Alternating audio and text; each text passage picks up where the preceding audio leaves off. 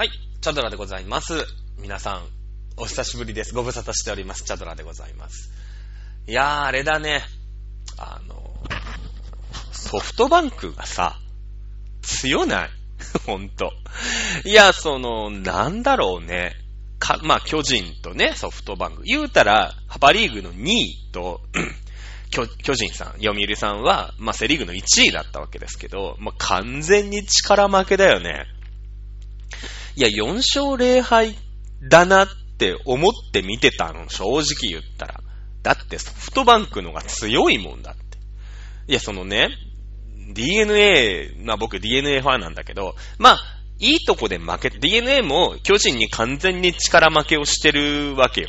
ね。で、まあいいところで、ここあと2連勝したら、ちょっとは優勝の目が出れたっていうところで、ことごとく負けたから、まあ完全にね、今年の2位に関しては力負けだなと思ってるんだけど、あの、それで言ってもソフトバンクって、まあ強い。うん。で、まあその、なんていうの？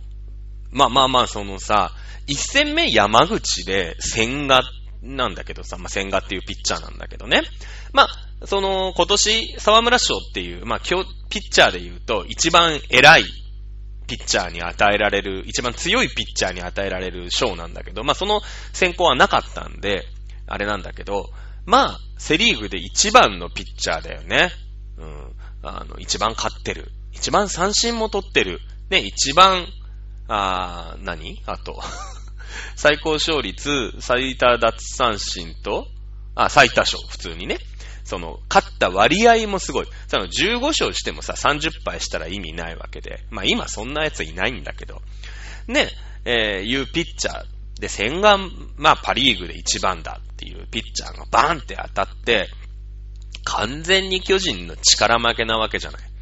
で、ここはさ、もうあそこで格付けというか、いや、そりゃ何十回もやりゃ1回や2回勝つだろうけど、まあ、その、7試合のうちに先に4試合勝つよ、勝ったら優勝だよ、みたいな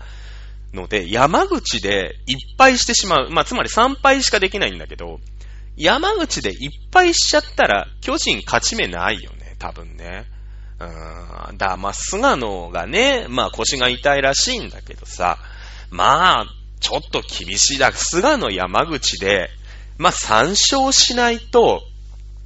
きついよね。うーん、その、まあまあ、そう思って見てたら、まあ、案の定4勝0敗っていうさ、まあ、力負けというか、まあ、自分たちのミスがね、あったからね。あのーまあ、やっぱミス、ミスした方負けるってこう僕の持論なんだけど、1対1で、その野球のスコア見て7回とかにでさ、7回裏終わって1対1で、で、ヒットは5本ずつ、で、エラーを自分のチームがしてたら、あ、これ負けるな、みたいな感じで僕は野球を見るんだけど、まあね、山本はちょっと1週間ぐらい立ち直れないよね、多分ね。山本で2敗したみたいなとこあるじゃん。巨人、巨人ファンにしたら。そう、まあ、そうだよね。1週間は飲みに出ない方が、まあ、山本ぐらいだったらしれーっとなんか飲み屋にいても、すげえコアな巨人ファンじゃなかったらわかんないか、さすがに。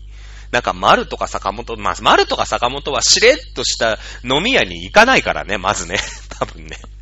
すごいこう、お姉ちゃんのいるさ、すげえリップとかにいるから、一般人とまあ絡まないと思うけど、山本ぐらいだったらなんか普通に飲み行っちゃいそうじゃん。だから大学の友達とかさ、ね、もう社会人3年目ぐらいなんだろうから。で、なってくると、まあちょっと厳しいよね。ちょっと立ち直れないかな、みたいなとこあるんで、来年だから、ね、ここでもっとグッと行くか、もう守るのが怖くなっちゃうか、どっちなのかな、みたいなとこありますけど、まあ頑張ってほしいんだけどさ。ね、でもその DH を使う使わないっていうその、あるじゃない？戦略的な。パリーグとセリーグ。いや、セリーグの本拠地、昨日なんか東京ドームですから、その、まあ、バッターに立つわけだよね、ピッチャーが。で、じゃあ、だから巨人が有利じゃんって言うんだけど、まあ、そんなことはなくて、じゃあ巨人のピッチャーがバッターとしてね、あの、そんなにそのパリーグのピッチャーたちと差があるかって言ったら、差なんかないじゃん。まあ、山口は多少打つの好きかなあれかもしんないけど、そこまでの戦力差ってない。まあ、そのセリーグだってピッチャーはまあ打てないわけ。その打席に立ってるっていうだけでさ。まあ打てやしないわけですよ。で、まあパリーグのピッチャーなんかもともと打席なんか全然立たないから、まあ、まあ打たないわけ。だけど最近交流戦とかあるから、それでもちょっとバントぐらいは練習させるじゃないその、一生涯プロ野球人生の中で打席に立ったのが本当に何回かみたいなピッチャーって本当いないから今。まあ、中継ぎとかね、えー、いう人は別ですけど、でも中継ぎなんてさ、大体自分の打席来たら買いまたぎでもない限り代打出しちゃうから、あんま関係ないじゃない。でその有利さっていうのをセリーグは、そんな有利じゃないじゃん。ね逆に、パリーグは DH があるから、その、なんていうの？やっぱ年間さ、400打席、500打席立つ、レギュラーが一人多いわけだよね。うん。で、まあ、巨人とかだともいるんだよ。でも、その、それだけの実力を持って守らせなかったら、この人いいよっていう人はいるんだけど、実際、打席に立ってるわけじゃないじゃん。その能力。パワプロで言うさ、ね、弾道3、パワー A みたいなさ、そういう能力で言えば一緒かもしれないけど、片や、ね、レギュラーシーズンで400打席、500打席立ってる人と、まあ、セリーグだったらその能力があっても、まあ、干されてるわけだよね。守備がちょっと、まあ、しんどいから、あのポジションありませんよ、みたいな人がいるわけでしょで、その人って、その、能力は一緒でも、やっぱ年間でさ、差があるじゃない ?500 打席立ってないわけだから。で、なってくると、そのセリーグの本拠地、まあ東京ドームで試合をしてもさ、あの、結局、すげえ、まあまあ、打つだけだから、やっぱ打つ方すごいわけ、DH の人ってね。打つ方すごいじゃんで、そんな代打が、あと1枚、2枚いるみたいなことになるわけでしょ、そういう。年間500打席立った、まあ4番バッター、5番バッターみたいなやつが控えに出てくるわけじゃん。ね？まあ昨日はさ、デスパイネット、グラシアルが両方外野で出てたから、あれだけど、でもそれにしたって押し出された、まあ、長谷川だったり、中村明だったりみたいな、まあ、他のチームで言えば、まあそうだよね、3番、5番みたいな人が代打で来るわけよ。ピッチャーのとこの代打で来るわけ。それはさ、ずるいよねって思うよね、やっぱ。その、じゃ、その、今日ピッチャー、セリーグも DH じゃないないんだとして、ピッチャーも打席に立つとしたら、あの、10人でやっていいよね。わかんないけど。その、ピッチャーも打つけど、10人目、10番バッターがあってもいいよね。多分。そうするとさ、そのピッチャーも打つけど、10人目で打つしかやらないやつが育つじゃん、じゃあ。やっぱり。いや、巨人もさ、チャンスでここ一番、まあ、ゲレーロが出て、安倍がフォアボール、デッドボールか。で出てさ、1打、1打が逆転。まあ、長打が出れば逆転。まあ、あそこにね、あそこで、まあ、安倍が最後だから、ダイソーが出せないっていうところが、まあ、辛いとこではあるよね、やっぱりね。あのー、だけど、で、まあ、もっと言えば、同点のゲレーロにも代打がダイソーが出せないっていう巨人のこの、この辺の辛さあるよね。もうソフトバンクだったら、よし、シュート行ってこいってなるわけでしょ。ね、ああいうその、スペシャリストがさ、いるから、やっぱその、幅広いよね。なんだろう、戦車部隊もいる、ね、兵隊もしっかりしてる、いや、その、対空砲もあり、航空機も揃ってて、みたいのがやっぱソフトバンクでさ、巨人はもう、なんだろう、もう、真珠湾一点突破のみ、みたいなね。わかんないけど、なんとなくだ。今やってるゲームがそういうゲームだからさ、頭がそっちにしか回転していかないんだけど、まあ力負けだよね、多分ね。だからあそこで、山口がワンチャン真珠湾先生パンチとかってやってれば、まだね、なんとかなったかもしれない。多分。うん。で、その間、南仏とかのさ、あの、インド諸島とかを攻略していけば、まあ、持ちこっ耐えたかなと思うけど、それでも4勝2敗3敗で負けんじゃねえっていう感じだよね。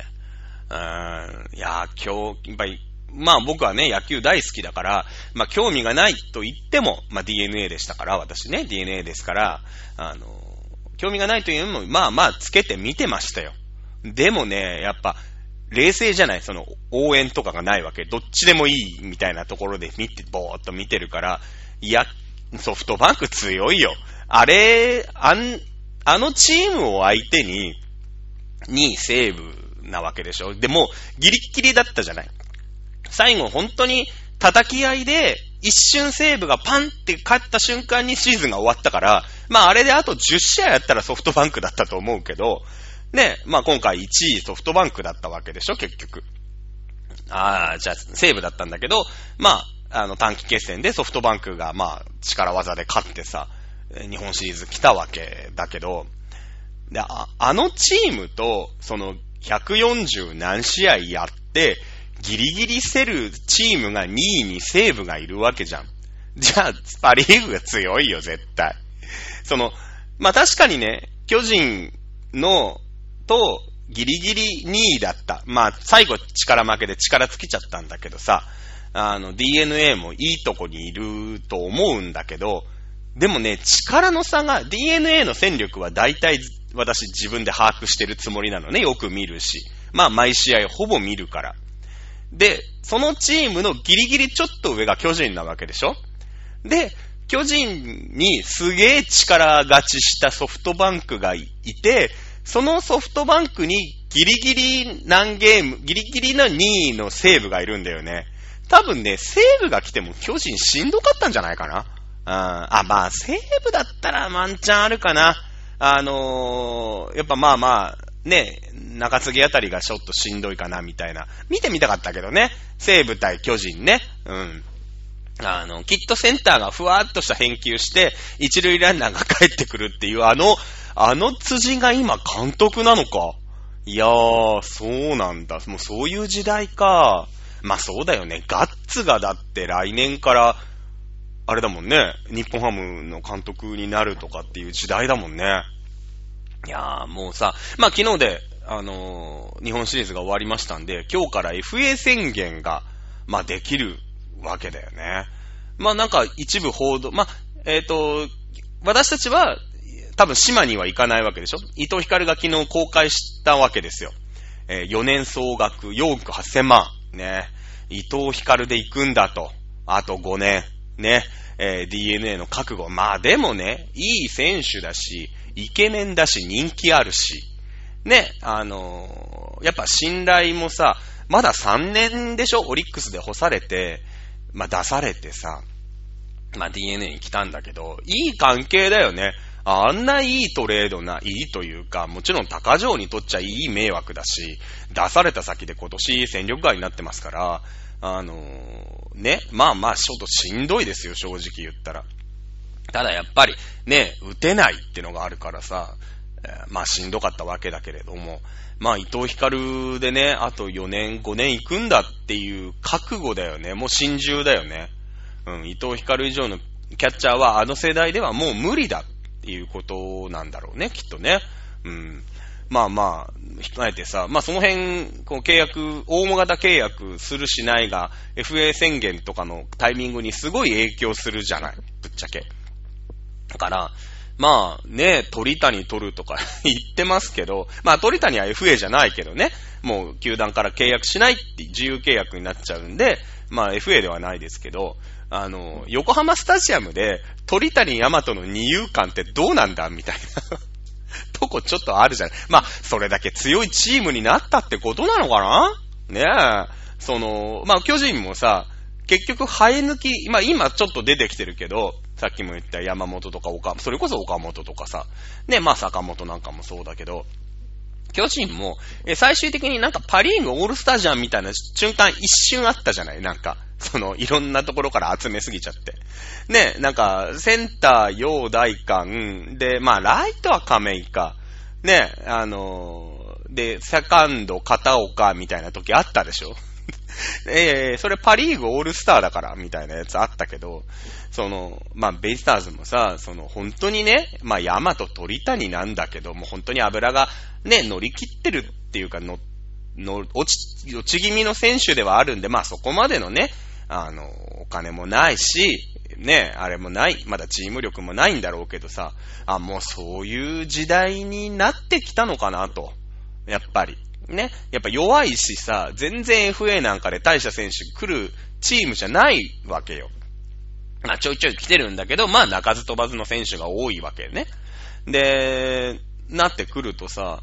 まあその、チームの生え抜きじゃない人がポンって入ってくるっていうのに、こう、慣れてかなくちゃいけないっていうチームに DNA もなってきたのかなっていう感じするよね。まあわかんないけどね。取る、取らない、鳥谷を取るか取らないかわかんないけど、まあ確かにね、野手の精神的支柱、まあ鳥谷もそういうタイプじゃないんだけど、まあ筒子くん抜けるじゃないですか、ポスティングで。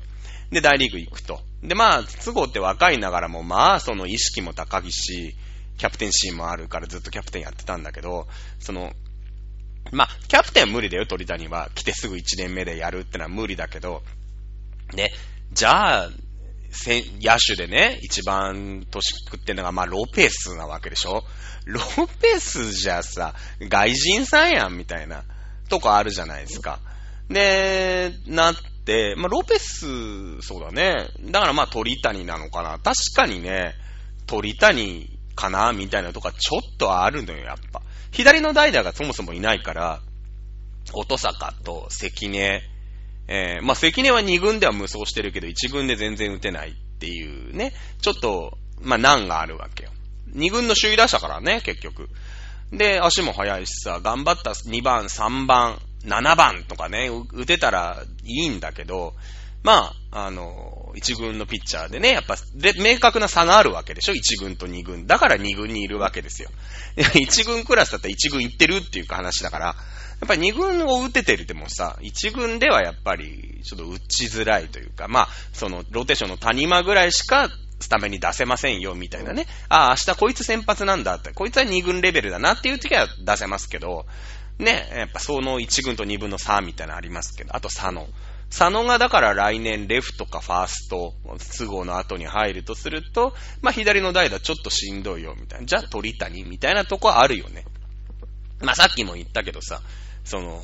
代打って顔で脅すみたいなとこあるじゃん。顔で脅してフォアボール取りゃいいみたいなとこちょっとあるじゃん。ぶっちゃけね。ぶっちゃけあるじゃん。で、その、鳥谷の場合は、レギュラー剥奪とかで嫌になって外出るわけじゃないじゃない。もう首だから、その、代打でも、いたら、もえ、もっけもんみたいなとこあるじゃん。ね。なんかデイリーに、あの、鳥谷本格調査って書いてありましたけど、まあどうなんだろうね、本格調査ってね。まあ調査はするよね、やっぱね。あのあんだけの大物ビッグネームだし。まあ、ね、僕もあの、今年一回だけ、えー、ベイスターズ球場、横浜球場行きましたけれども、あの、目の前、僕三塁側だったんで、目の前で鳥谷がキャッチボールしてて、あのベンチ前でよ。この話したっけ？あの、涙出てきたもんね。うわ、鳥谷がやってんだと思って。そしたら、まあ、あの、鳥谷の相手が福留だったんで、あ、しょうがねえな、つって。福留から見たら鳥谷なんか若造だぞ、みたいなとこあるんでね。それはしょうがないなと思いましたけど、周りにもさ、やっぱ三塁側だから阪神ファン多いわけ。すごいもうヤンヤの歓声で全社目取ったもんね。うん、これがもう最後、特にその報道があった後だったんですよ。クビになるっていうね。なんで、もう、もうか、や、やんやの歓声が上がってましたけど、やっぱすごいなと思うよね、やっぱりね。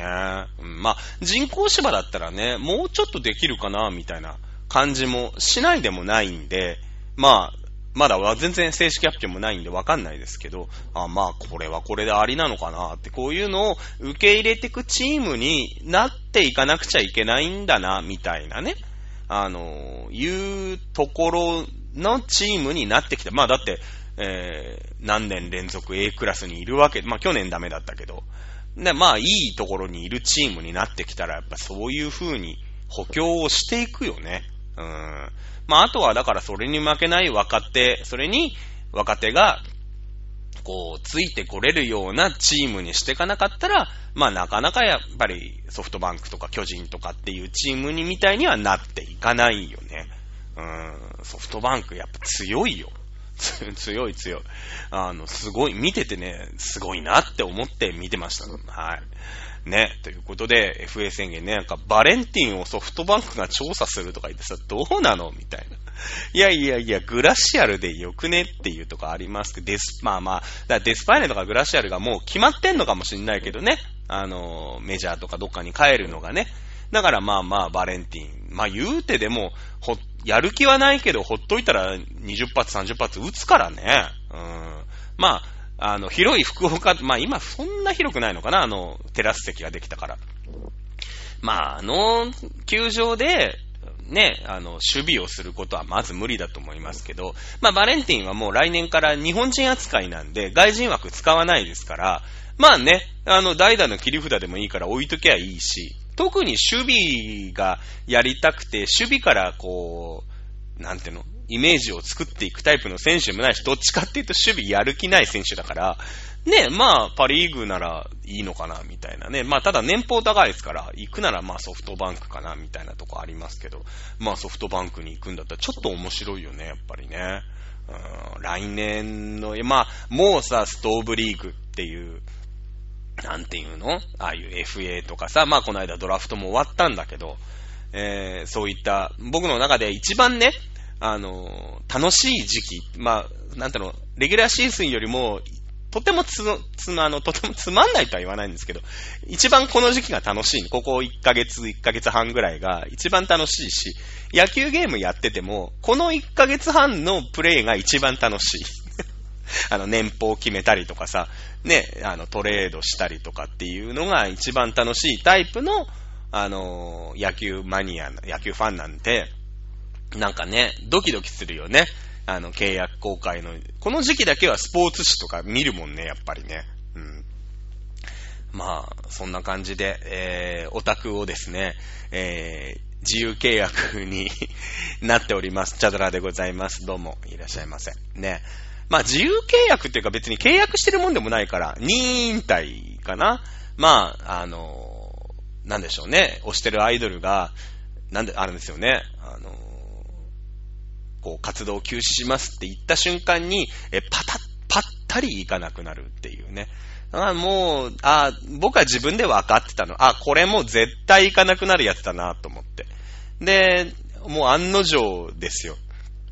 もう現場の芸の字にも顔を出さなくなるっていうね。だからもうみんなも心配してない。で、あいつ病んでんのかとか。だから、なんていうの、僕と信仰が、まあオタクとしてね、あの、薄い人とかは結構聞いてきたりするんですよ。どうしたんすか？誰かと揉めたんすか？みたいなね。だけど、僕とそのマボカレ時代からとかずーっと知ってる人は、もう一切連絡してこないよね。あー、あいつはもう来ねえなっていうのが多分ね、もう分かってるはずなんですよ。多分ね。あー、バレてるなと思ってますけれども、あのー、まあそうだよね。まあ行かないだろうなと思ったでしょ。僕、これでね、行かないだろうなと思った人はチャドラー検定上で、結構上だね。うん。まあ、そうだね。もう今さ、完全にもうゲーマー兼ゲーム YouTuber の道を、ただひたすらに歩んでるじゃない、今。まあ、割とそんな今、まだ年末でもないから、で、お歳暮もまだ始まってないから、そこそこ時間もあって、結構早めに家に帰れたりするんだけど、まあ家にさ、まあ例えば6時とか7時、6時半とかに帰って、まあ次の日の6時半まで、まあ12時間ぐらいあるわけだよね。家にいる時間がさ、仕事、仕事でも12時間はまあ家にいるじゃない。で、そのうちそうだな、7、6時間はパソコンいじってるよね、なんか。ね、ゲームしてゲーム実況の動画、動画作って、その、なんていうの、その、動画を作るちょっとめんどくさいソフトみたいのがあるの。AVIUTL っていうね。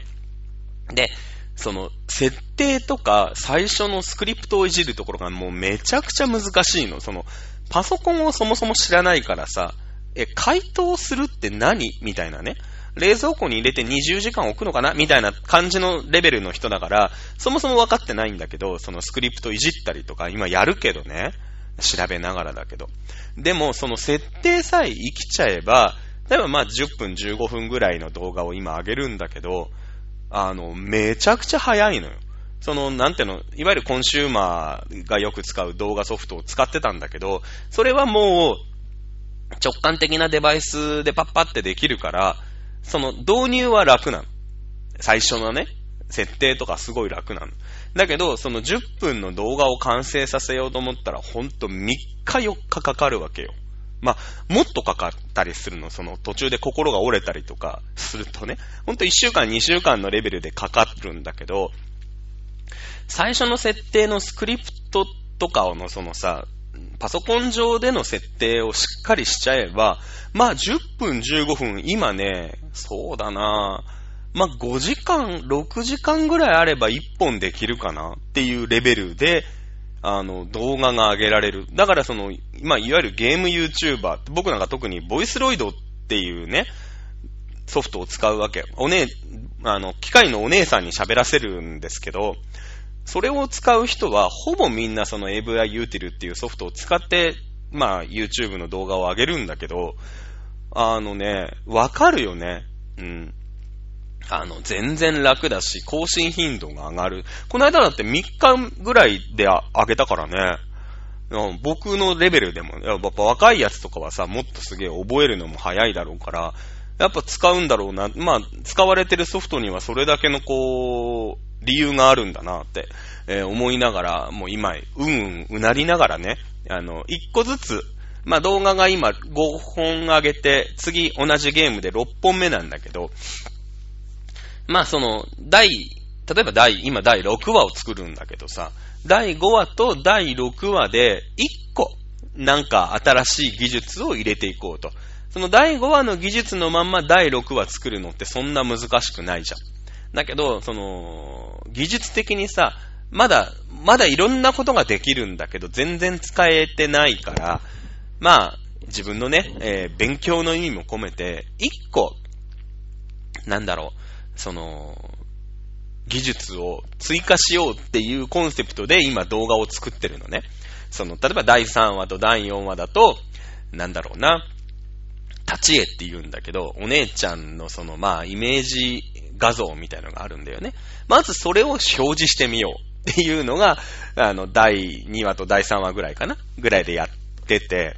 で、まあ、その設定もさ、その、なんとかファイルってあるじゃない？で、フォトショップのデータとかもいじったりとかするんだけど、で、なんとかね、あの、できるようになりました。じゃあ今度は、そのキャラクターを、あの、瞬きをさせてみようっていうね。もうさ、瞬きさせるだけで軽く3時間ぐらい設定かかるの。もう、ほんと、今思えば大したことないんだけど、その一個一個調べながらでさ、あれができたらこれができなくなったりとか、これができたらあれができなくなったりとか、吸ったもん出して、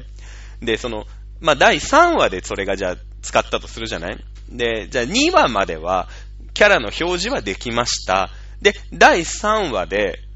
まあ、瞬きをさせよう。あと、セリフに合わせて口をパクパクさせようっていうだけなんだけど、技術的には入れたのは。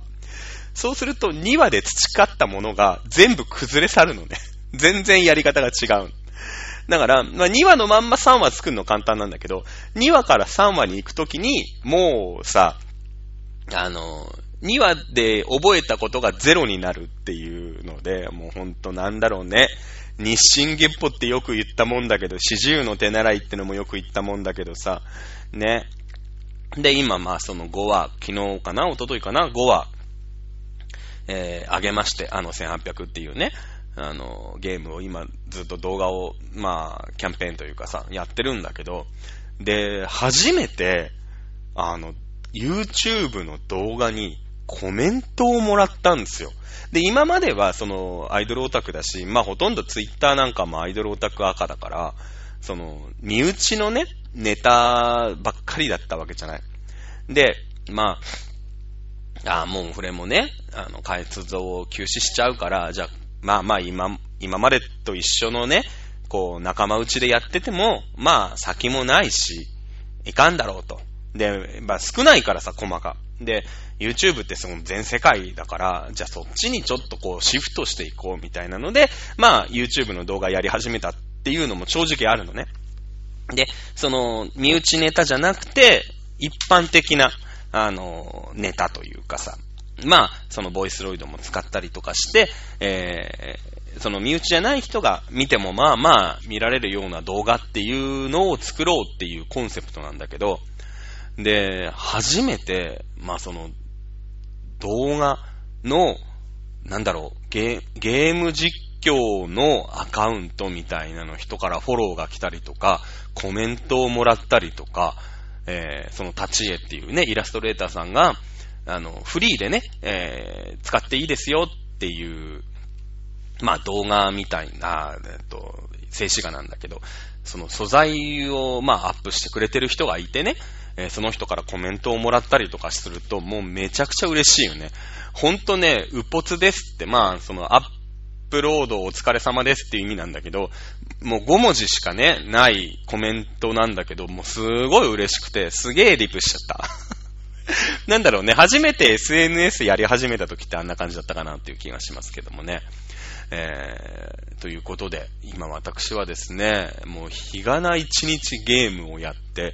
日がな一日動画を作っておりますね。えー、やりたいゲームがね、結構積まれてる状態なんですよ、今。その、やっぱゲーム実況を自分で見るじゃない？やっぱ先輩たちの作った動画どういう、まあ、効果を入れてたりとか、どういう演出をしたりとか、ね、あとセリフの言い回しとか。まあ、ボイスロイドにも設定っていうのが一応ありまして、まあ僕が使ってるキズナあかりちゃんっていうのは、まあ一応中学生、15歳の設定らしいんですけど、まあ、えーまあまあその辺のね、あの、キャラ付けはまあまあ自由で、結構すごい設定になってるゲーム実況とかもあるんだけど、まあ、いろいろ勉強しなくちゃいけないから、まあ、いろんな動画を見るんだけどさ、そうするとやっぱ面白そうなゲームいっぱいあるんだよ。で、やっぱ動画作る人が上手いから、そのゲームがめちゃくちゃ面白そうに見えたりする。じゃあ、その面白そうに見える、見せるためにはどういうテクニックで自分が惹かれてるのかなみたいなのもすごく勉強になるんで、めっちゃ今その YouTube のゲーム実況を見てるか、ゲームしてるか、ゲーム実況の動画作ってるかな。大体。家にいる時間ね。まあ、あとはだから日本シリーズ見てるかなんだけど、まあ、日本シリーズもさ、2画面あるちっちゃい方の画面でもうほんと流してたりとか、ラジオだけとかね。あの、ラジコとかで。みたいな生活をしてるんだけど、あ、これ面白そうだって言ってさ、まあその、今ほとんどパソコンゲームなんで、ね、もうプレステ4売っちゃったもんね、俺ね。プレステ4売って気づいたんだけど、桜大戦が12月に発売だったっていうね。あの、これしくじったね、僕ね。うん、桜大戦できないっていう、残念なことになりましたけれども。いや、来年、プレステ5が、あの発売になるっていうことで、まあ、プレステ4が多分来年になると値崩れを起こしてくるんで、あの、最近全然使ってなかったんですよ。で、なんで、もうこれ売っちゃおうってで、売っちゃったんですけど、この、どんぐらい、どんぐらい前かな ?3 ヶ月、2ヶ月ぐらい前に、全然使ってないんで、プレステ売っちゃったら、結構な値段になってね、2、2 3万ぐらいになったのかな？で、今度さ、その、P、PSVR、v、VR も僕持ってたんだけど、で、VR が、プレステ5のやつは、どうも、あの、ワイヤレスになると。あ、いよいよそういう時代。確かにあの、いろいろコードがあるんですよ。今回の、v、PSVR って、プレステ4のやつって。で、結構鬱陶しいんだけど、あコードレスになるって、あ、じゃあもうね、VR も売っちゃおうって言って、売っちゃったんですよ。ね、えー、大失敗。なんで、パソコンゲームなんだけど、もうパソコンゲームってあんまり情報もなかったんだけど、すごいゲームの量があって、いや、面白そうなゲームいっぱいあるんだよね。で、海外で、まあ、ちゃんと日本語化とかもされてるから、そんなにね、日本語、まあ、あの、英語のあれがなくても、あの、日本語には一応なってる。あとは有志の人が、まあ、バッチというかね、えーそういうのを作ってくれてるから、それをちょっとインストールするだけで全部日本語になったりするんで、いや、面白いよ。うん、今ね、やってんの、病院経営シミュレーションってこの間も言ったかな？病院経営シミュレーションが本当に面白くて、あのね、ちょっと生活に支障が出るぐらいやってるね。うん、いちいち。で、勉強になるんだよ。あ、MRI がないとこの病気わかんないんだとかさ、ね、パパズルゲームみたいな感じってのは変だけど、まあ、いろんな症例があるわけだよね。例えば、インフルエンザと、風邪だったら、まあ、その、会員、診察モードがあってさ、診察するんだけど、患者さんにこう、診察するじゃない？で、そうすると、まあ、熱があるよ。ね？咳が出るよ。節々が痛いよ。でもこれだけじゃさ、あのー、わかんないわけですよ。風邪だかインフルだかって。まあ、風邪でも熱でいっぱい出るし。で、インフルエンザの症状っていうのをピッて、その、クリックするとわーって出てくるわけ。で、風邪の症、風邪症候群っていうんだけど、まあ、風邪って病名じゃないから、まあ、一応風邪っていうのが出てきて、わーって出てくるんだけど、じゃあ、インフルにあって風邪にないものって何かっていうと、まあ、もちろんインフルエンザウイルスなわけだよね。で、そのウイルス検査をするためには、じゃあ何が必要な検査？この検査をやれば、あの、確実にインフルエンザだっていう、まあ、今で、今で言うと、だからインフルエンザのさ、あの、鼻にコリコリコリってやって、見る検査あるじゃない？簡易検査。あれだよね、結局。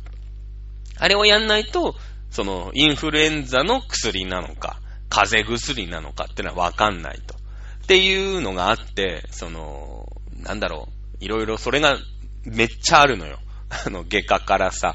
ね、整形外科から外科から内科からめっちゃあって、勉強になるよね。あ、この症状が出た時には、X 線検査じゃダメで、超音波検査をやらなかったらわからない症状があるんだとかさ。ね、あるのね。で、そのために、その、今度、うちのみ、うちの病院には、X 線検査室はあるんだけど、超音波検査ができないから、超音波検査室をじゃあ作んなくちゃな、とかっていうことになってくるんだけど、あの、自分の勉強になるよね。うん。すごい病気がリアルで、まあもちろんその病気だからすげえ簡略化されてるし、一個じゃないじゃん人間って病気になるときって。なんかいろいろ併発したりするんだけど、まあゲームだから一個に決まるんで単純化されてるっちゃ単純化されてるんだけど、ね。だからもういちいち全部調べてさ、えー、この症状には、うーんと、なんだなんだろう、えいこれかとか、なんあるわけじゃない。その、薬のもさ、抗ウイルス薬なのか、抗菌薬なのか、みたいな。じゃあ、インフルエンザに抗菌薬投与したって、この、患者さん治んねえっつってもう一回来る、来てクレームになって、病院の評価下がるわけよ。ね、ウイルス薬、抗ウイルス薬でしょ？インフルエンザウイルスに対抗する薬じゃないとダメ。まあ、このくらいになったら私、私の今の知識でもわかるけどさ。ね、他の病気とかだとわかんないじゃん。これは湿布なのか、固定、固定具、装装具をつけてね、固定するのかとかさ、えー、どっちみたいな。どっちでもいいじゃねえかみたいなんだけど、まあ、正解が1個みたいなのがあって、これ動かしちゃダメですよ、みたいなね。手根管症候群なんてさ、いろいろあるじゃない。こう手の、手首のところにね、こう、いろいろこの手手根ってのがあるんだけど、そこがこうおかしくなっちゃって、痛みが、痺れが出ると。いや、これは湿布なのか？いや、素人だったら、薬局行って湿布貼っちゃうかもしんないけど、湿布じゃダメですよと。ね、あの、とかさ、いろいろあるわけ、そういうのが。だから今ね、えー、病院経営趣味で、次多分実況動画作るのあの1800終わっ、まだ、あの1800も終わってないんだよ。そのプレイ自体が。だから動画作りながら、そのプレイしながらなんだけど、あの、病院経営シミュレーションもね、えー、あのぜひ、ゲーム動画にしていきたいと思いますんで、あの、新たなね、スタートを切りました、チャドラーさん。えー、ゲーム実況者への道ということで。あれだね。まあ、そうだね。ゲーム実況者として、リアルなラジオを持ってるってのもなかなかいいかもしんないよね。うん。あの、特にボイスロイドなんか使ってる人たちは、なんでボイスロイド使ってるかって言ったら、その、そもそもが喋れないっていうのがあんの、やっぱ。実況動画で一番面白くないのが、おっさんがボソボソ喋るっていうのが全然聞けなくて、まあ僕はあの、自分で実況つけてもいいんだけど、それ以上にボイスロイドに興味があったっていうね。なので、まあこの番組もあれだよね。まあまあアイドルオタク引退するときに、まあちょっと打ち切りかなとかさ、まあ1年、12月で 1, 1年だから、1年で終わりなのかなと思ってるけど、今んとこなんかね、まあ実況のサブチャンネルみたいなので、やっていけたら、もしかしたら面白いかもしれない。って、今は思ってます。あと1ヶ月後わかんないです。はい、ということで、えー、そうだよね。これ振り返って聞く人もいるかもしんないから、ゲーム実況ね、今、あの、そうだね。だから、それが本格に決まったら、あのーあれだね。ゲーム、この番組のタイトルのところとかにもこう入れてもらおう。番組紹介のところにも YouTube のアドレスとか入れてもらおう。ね。いうことにします。はい。ということで、なかなかね、やっぱり引きこもる作業が多いんで、えー皆様のお、お身元っていうんですかね。あれで、なかなかお会いできなくなったかもしれませんけれども、チャドラーは元気に生きております。えーよろしくお願いしたいと思います。それでは、今回、えーこちらで終わりにしたいと思います。お相手はチャドラーでした。それではまた皆さん、また来週です。さよなら。